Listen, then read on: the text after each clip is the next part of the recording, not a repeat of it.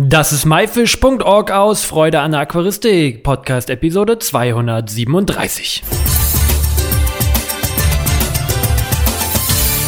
Herzlich willkommen bei myfish.org aus Freude an der Aquaristik. Mein Name ist Lukas Müller und heute möchte ich euch etwas über die Stromkosten, wie man die am besten sparen kann, beim Aquarium erzählen.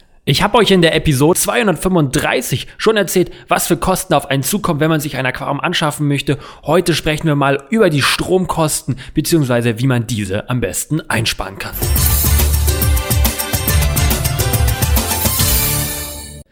Im Aquarium gibt es ja verschiedene Gerätschaften, die Strom verbrauchen, wie zum Beispiel jetzt die Beleuchtung, der Filter, wenn man benutzt eine Dosierpumpe, die Heizung und so weiter. Und in dieser Podcast-Episode gebe ich dir jetzt Tipps, wie du etwas Strom sparen kannst. Tipp Nummer 1. Dein Aquarium solltest du an einem warmen Ort aufstellen. Damit meine ich so einen Raum, die eine normale Zimmertemperatur hat, ähm, wo es nicht so schnell auskühlen kann.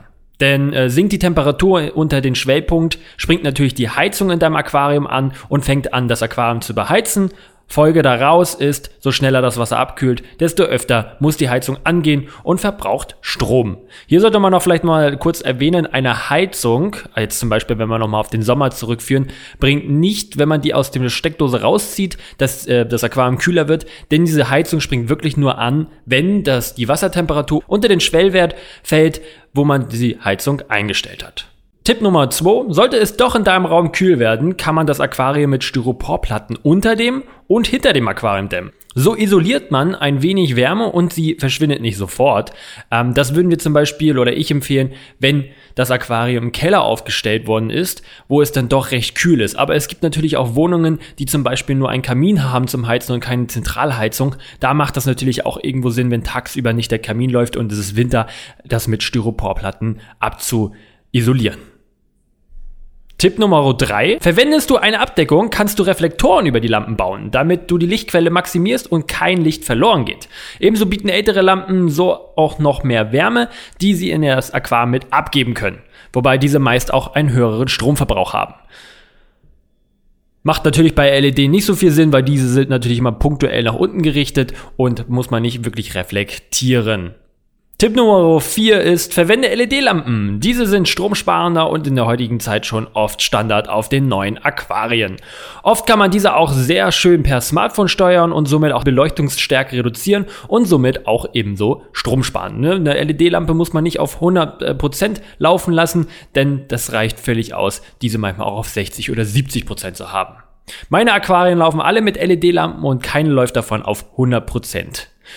Und wenn es doch keine LED werden sollen, kann ich nur empfehlen, T5-Rohren zu verwenden statt T8. Tipp Nummer 5.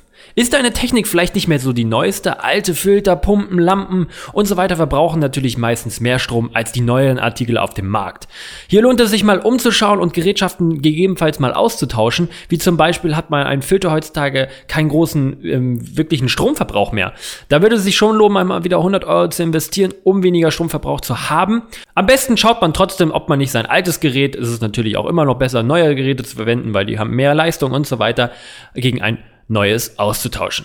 Ich selber verwende in meinen Aquarien eine Heizung, nur wenn es nötig ist, also wenn die Tiere das wirklich nur benötigen, also wenn ich wirklich Tiere habe, die brauchen konstant 25 Grad, dann mache ich eine Heizung rein. Wenn es Tiere sind, wie zum Beispiel jetzt, sage ich mal, die Red Fire Garnele oder so weiter, wo es jetzt ein bisschen schwanken kann, so im Winter wird's kühler, im Sommer ist es ein bisschen wärmer, habe ich natürlich keine Heizung mit drin. Ich selber nutze nur LED-Beleuchtung und dämme meine Aquarien ähm, auf ungefähr so knapp 60, 70 Prozent und meine Raumtemperatur ist bei knapp 22 Grad konstant. Selbstverständlich gibt es noch viele weitere Geräte im Aquarium, die verwendet werden und die zusätzlich Strom verbrauchen, wie eine Strömungspumpe oder auch eine Dosieranlage. Aber die Kosten halten sich sowas von im grünen Bereich, da muss man sich eigentlich überhaupt keine Gedanken mitmachen. Im Meerwasseraquarium hat man einen wesentlich höheren Stromverbrauch als im Süßwasserbereich, da dort natürlich auch mehr technische Geräte verwendet werden. Wenn ihr euch darüber einen Podcast wünscht, schreibt mir doch gerne mal in die Kommentare unter diesem Video hier oder gerne auch eine E-Mail am podcast at my-fish.org. Ganz wichtig und was mir besonders am Herzen liegt, ist, dass im Vordergrund sollte immer die Gesundheit der Tiere stehen, damit es denen auf jeden Fall gut geht und diese sich wohlfühlen können.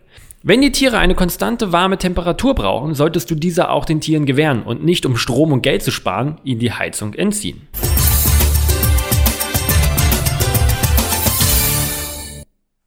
Das war myfish.org aus Freude an der Aquaristik. Danke, dass du dir heute Zeit genommen hast, dir diesen anzuhören. Du hast selber ein spannendes Thema, worüber du mit mir reden möchtest oder kennst jemanden? Hast vielleicht auch einen Themenvorschlag? Dann schreib mir doch eine E-Mail am podcast at my-fish.org. Ich hoffe, du konntest einige Infos aus dieser Episode mitnehmen und alle weiteren Infos zu dieser Episode mit Bildern und Links findest du wie immer unter www.my-fish.org slash Episode 237. Du wünschst dir vielleicht mehr solche Sachen, wie ich hier so erzähle? Dann schreib uns doch einen Kommentar unter dem Video oder lass uns das einfach per E-Mail zukommen. Wir hören uns am nächsten Freitag wieder. Danke und tschüss, dein Lukas.